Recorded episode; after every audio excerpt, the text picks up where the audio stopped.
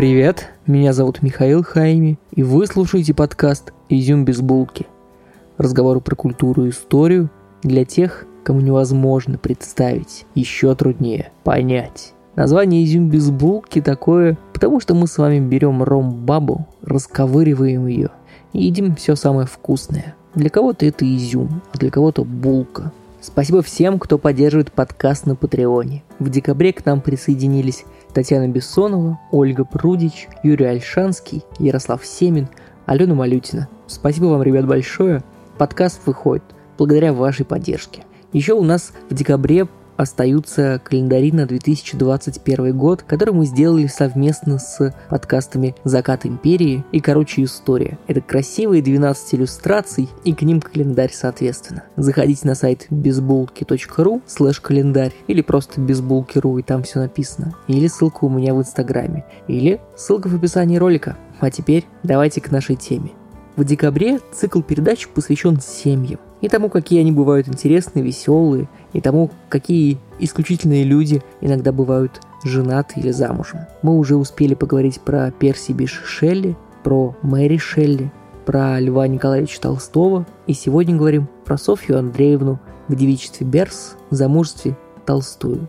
Очень многие из вас замечают, что я неправильно использую глагол «жениться». Я очень часто говорю о девушках «женилась». И очень многие из вас пишут мне, что это неправильно. И здесь я хочу не то чтобы оправдаться, но сказать, что жениться это возвратный глагол, и он как будто бы возвращает вам действие, которое вы делаете. Женщина, мужчина женится и обладает женой в результате. Пара женится и становится мужем и женой. И вот женщина почему-то не может жениться, поменять свой статус на жену. Ей нужно зачем-то выходить замуж. Хотя, согласитесь, как было бы много проще и понятнее, если бы она женилась. Софья Андреевна из тех людей, про кого я, опять же таки, всегда говорю и думаю, женилась на Льве Николаевиче. И про Софью Андреевну, наверное, можно так сказать, что она и правда женилась. Многие из вас знают эти ужасные истории, как Лев Николаевич ее не, люб... не то чтобы не любила, не ценил, как Софья Андреевна сама ночью в свете какой-то жалкой лампадки переписывала «Войну мир» в седьмой раз, только чтобы Левушка мог поработать еще немного. И вот об этом в том числе мы будем сегодня с вами говорить. Итак, Софья Андреевна Толстая, поехали! Поехали!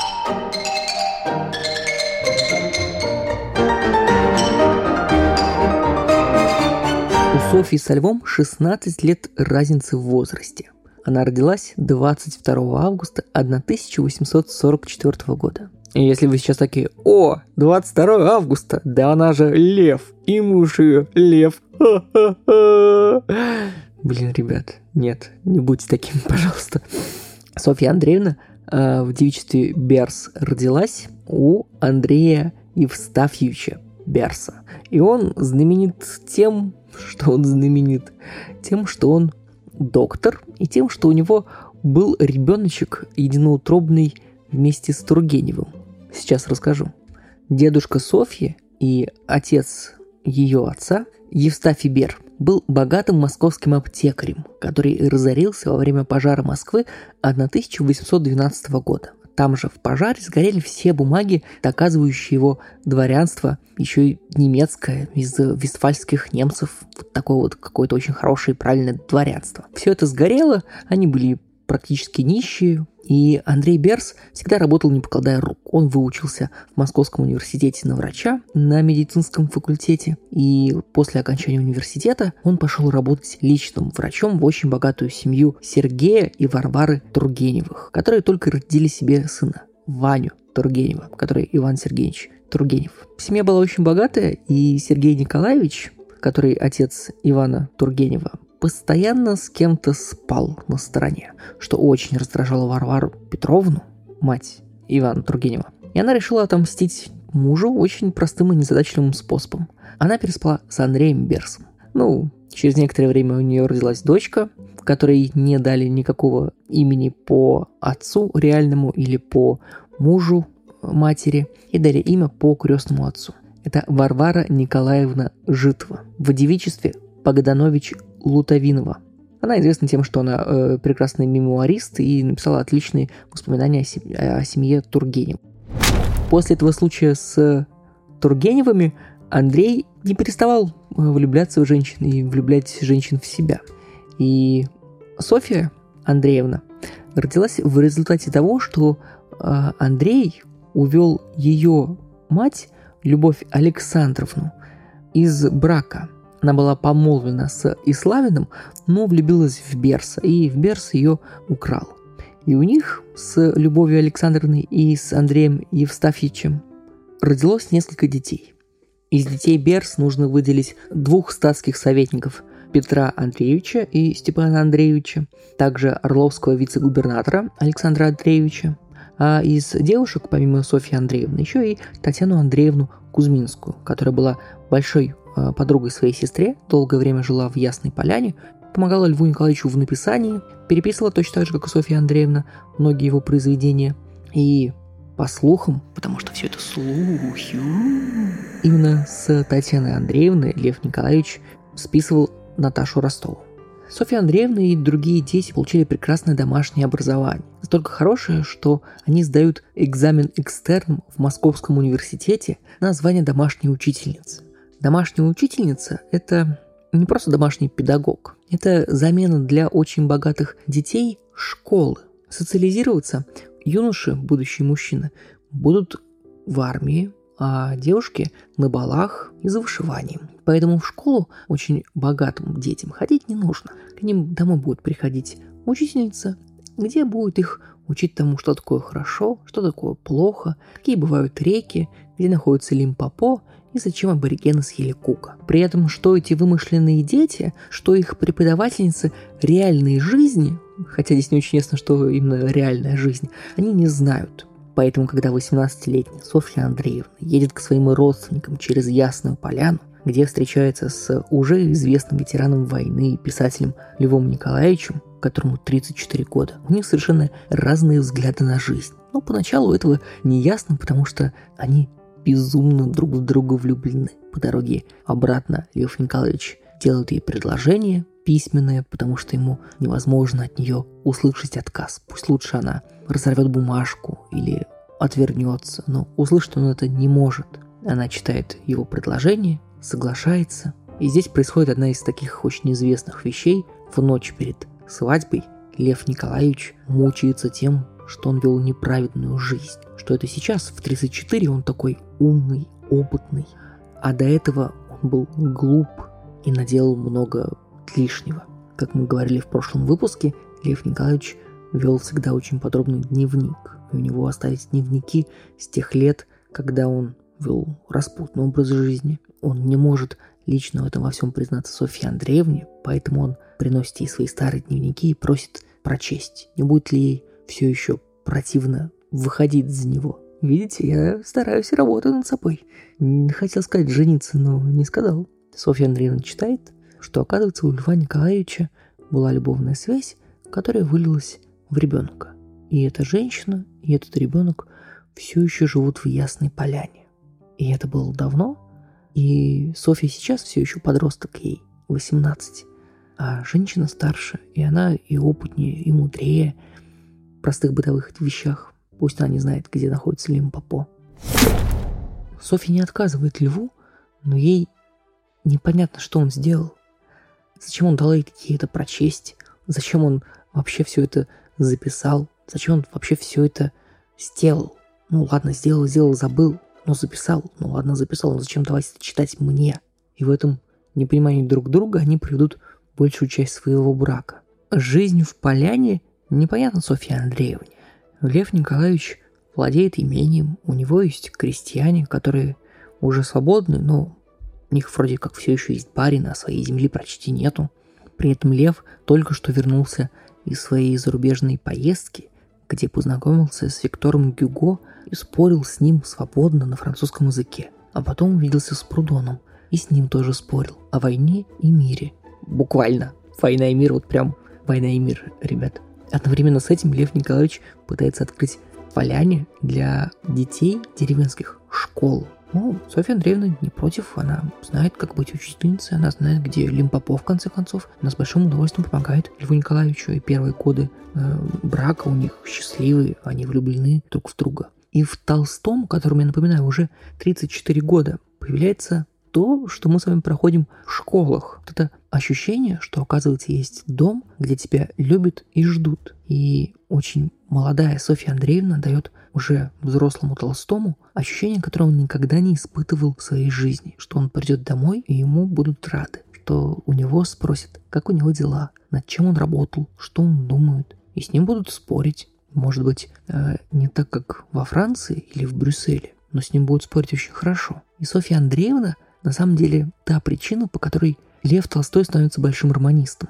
Софья Андреевна вместе с Львом Николаевичем следят за событиями военно-полевого суда на 1866 года.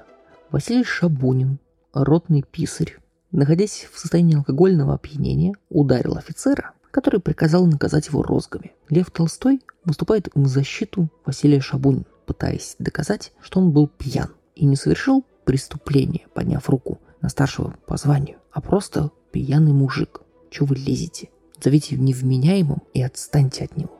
Шабунин проигрывает суд, его приговаривают к смертной казни, у Льва Николаевича огромные душевные травмы и переживания. Про это событие есть прекрасный фильм, где Софью Андреевну играет Ирина Горбачева, который называется «История одного назначения». Это классный фильм, в меру чеховский, причем так очень сильно чеховский. Вы можете посмотреть, зайти ко мне в Инстаграм, мы как-то обсуждали уже с подписчиками этот фильм и написать свое мнение, мне будет очень интересно узнать. В фильме показан некий разлад между Софьей и Львом, где она его уже не понимает, а он уже не стремится ей ничего объяснить. И я думаю, что это не совсем правда. Да, для Толстого уже есть какой-то русский народ, меньший брат, которому надо помочь не то что встать с колен, а выскрести рвоту из такой окладистой бороды, причесаться, помыться, сменить белье и пойти работать. Но видя всю эту реальную картину мира прямо здесь, на земле, где с одной стороны он общается с Прудоном, а с другой стороны он помогает этим пьяным вычесывать рвоту из бороды, Толстой садится делать то, что он сделает лучше всего. Он садится писать. И если вы сейчас такие, ну что садится он писать? Войну и мир? То да, войну и мир он садится писать через год после брака, в 1863 году. В этом же году выходят казаки, начинают в скорости выходить «Война и мир», а после «Войны и мир» он садится за Анну Каренину, которая выходит до конца 1877 года. 15 лет брака, в котором происходит весь важный и главный расцвет Толстого. При этом для всех его современников Толстой расцвел еще на севастопольских рассказах, а сейчас он с ним происходит что-то невероятное. Но что-то невероятное – это та семейная атмосфера, которая делает Софья Андреевна, которую делают приходящие гости, когда все им восхищаются, какой он умница и молодец, как он может и детишек этих деревенских учить, как он может и все везде успевать, и свиньям дать, и курей покормить, и рубахи себе выбрать, и пописать. И оказывается, что Толстой скорее мыслитель, а Софья Андреевна скорее делатель. Софья Андреевна организовывает быт всей Ясной Поляны. Придя 18-летней московской избалованной девочкой, она вдруг оказывается русской бабой. Уже не немецкой, а самой что ни на есть русской. Она может знать, сколько нужно дать крестьянам денег за какую пахоту, сколько, и как им дать ее так в несколько раз, чтобы они не пропили все деньги. Она может знать, что если Левушка хочет пойти с какими-то мужиками готовить сено, то он не может пойти в грубые хлопковые или там пеньковые рубахи. Он идет в шелковый, Поэтому, когда в следующий раз будете смотреть на какую-нибудь картину Репина, где стоит Толстой с подвязанной рубахой белой, знаете, что рубаха белая, потому что Софья Андреевна ее ночью стирала. И белая она, потому что на самом деле классная шелковая, потому что Софья Андреевна постаралась. Когда вы будете перечитывать после этого выпуска Анну Каренину, я вас умоляю перечитать Анну Каренину, потому что она много круче, чем «Война и мир». И он, когда вы будете ее перечитывать с любого момента, думайте, что все, что вы читаете, первым в мире читала Софья Андреевна. Сидела и переписывала, чтобы это все дошло до нас с вами. Десять лет жизни в браке Софья Андреевна будет постоянно беременна. Она родит Льву Николаевичу 13 детей, 8 из которых выживут в детстве. Почти всех 11 из 13 детей Софья Андреевна выкормит сама грудью. При этом Лев Толстой, как отец, не окажет им почти никакого внимания. Там, где Софья будет замечательной, любящей мамой, первой подругой, помощницей своим детям, Лев Николаевич будет отрешенным отцом, чтобы дети с самого детства знали, что рассчитывать можно только на себя. Ну не чудило ли, хотите спросить вы? Чудило, отвечу вам я. Чудило еще какой, ответит Софья Андреевна, и даже не прибавит, зато мой чудило. Потому что приходят 1880-е, и Толстой хочет раздать все свое имущество мужикам. Ну вот этим вот мужикам отдать все, потому что, ну зачем чем-то владеть мне? Какая вот мне-то разница? Ну и что, что я сыт?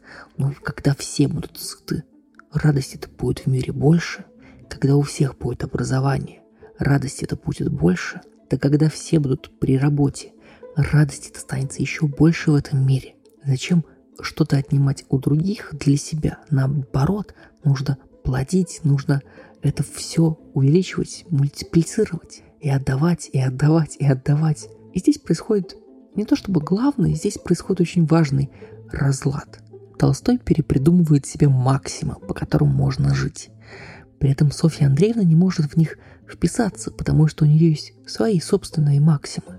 Они оба прекраснейшим образом меняются под действием друг друга. Толстой становится тем толстым с ощущением дома и семьи только под действием Софьи Андреевны. Софья Андреевна становится помещиком только из-за безалаберности Льва Николаевича. Но одновременно с этим они прекрасно друг друга дополняют. Софья Андреевна увлекается очень дорогим хобби – фотографированием.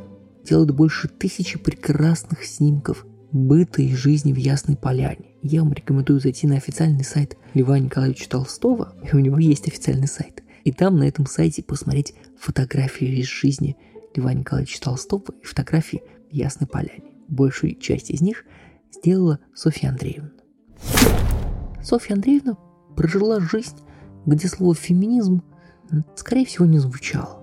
Но я надеюсь, вам ее не очень жалко, потому что она прожила прекрасную жизнь, и сделать ей это помог Лев Николаевич. Да, он был определенно с ней груб, психологически жесток, сух, холоден.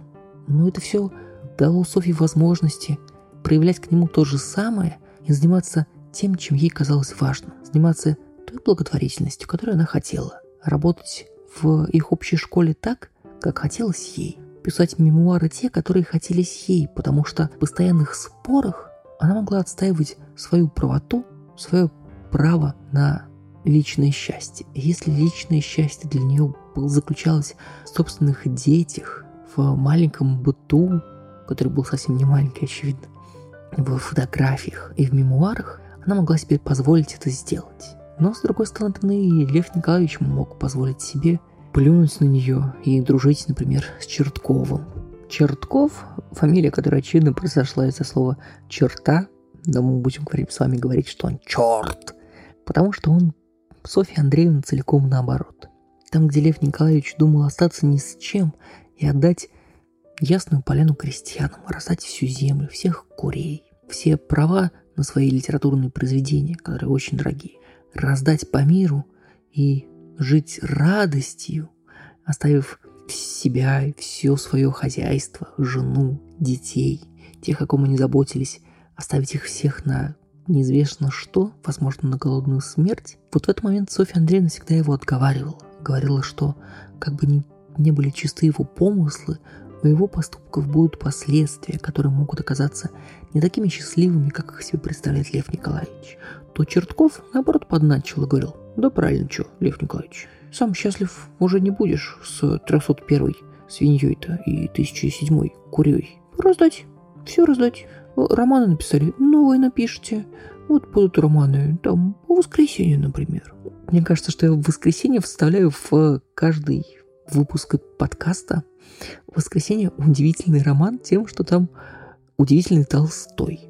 Ему наплевать уже на все. Он пишет, как через 40 лет будет писать Эрнест Хемингуэй, без лишних прилагательных. В комнату вошла красивая женщина. У мужика был страшный нос. Ну и как бы все, чего еще хотите.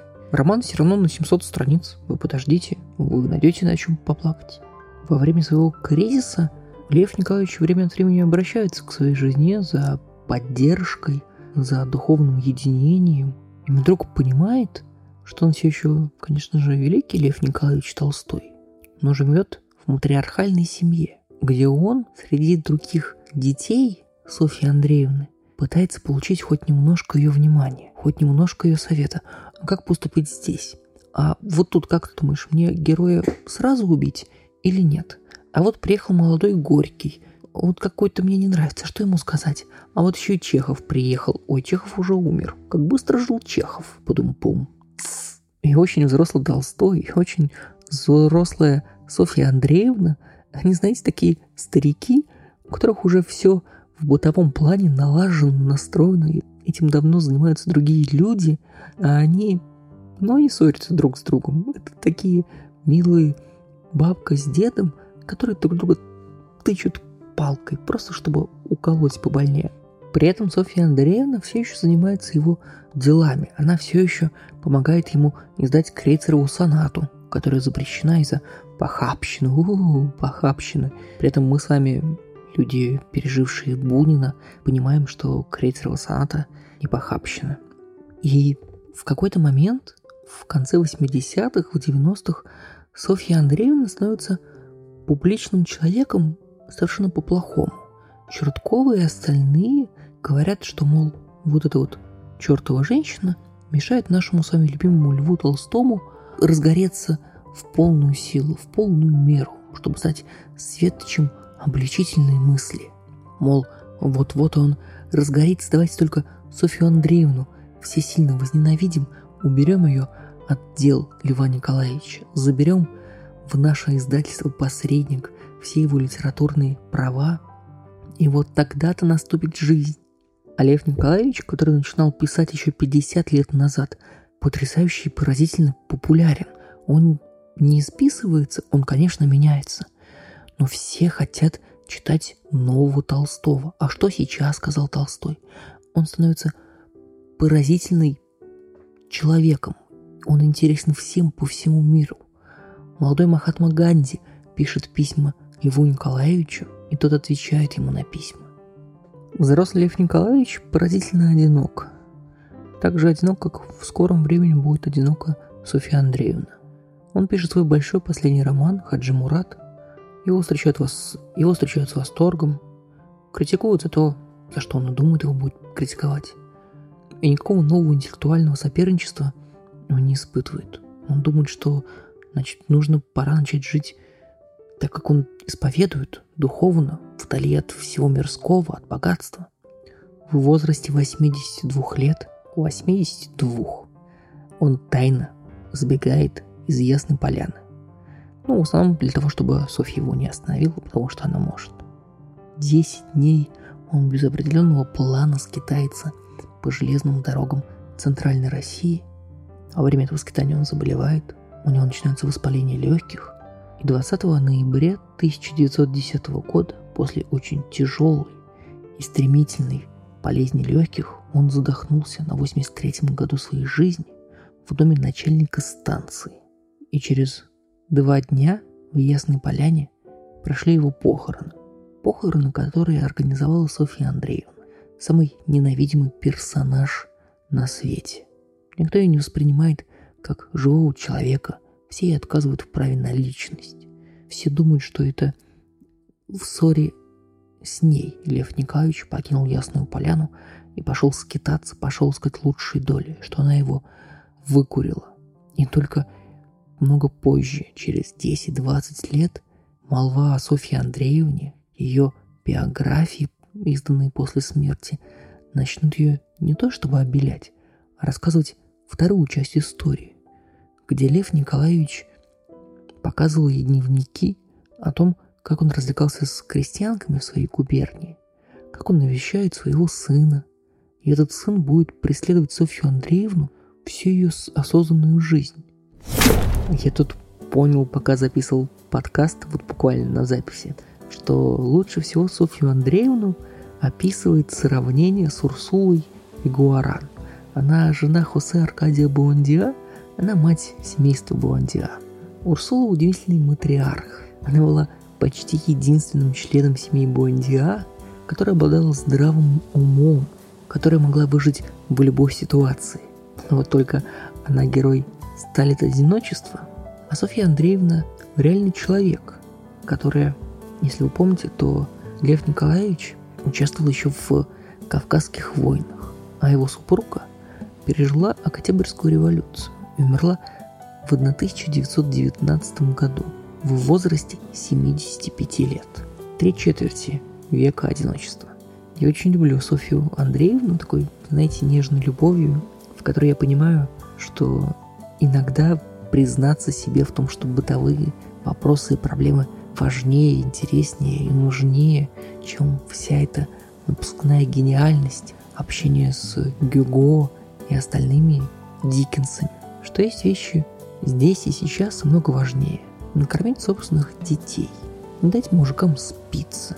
Софья Андреевна, она не подложка под гениальный портрет Льва Николаевича Толстого. Софья Андреевна, она гигантский стержень, вокруг которого смогла построиться ясная поляна, внутри которой смог существовать Лев Николаевич Толстой, при этом мог быть таким, каким он хочет быть. Просто потому, что вовремя дал мимо проезжающей девушке маленький конвертик бумажный с надписью «Ты мне нравишься, выходи за меня». Я бы даже сказал «Женись на мне». Буду-будум-пум. Надеюсь, вам понравился этот выпуск. Следующий будет про Леннонов. Я очень постараюсь выпустить его еще в 2020 году. Но если нет, то это будет первый выпуск 2021 года. Покупайте календари, пожалуйста, не забывайте. И поддерживайте свои любимые подкасты там, где вам хочется. Например, на Патреоне. Целую, пока.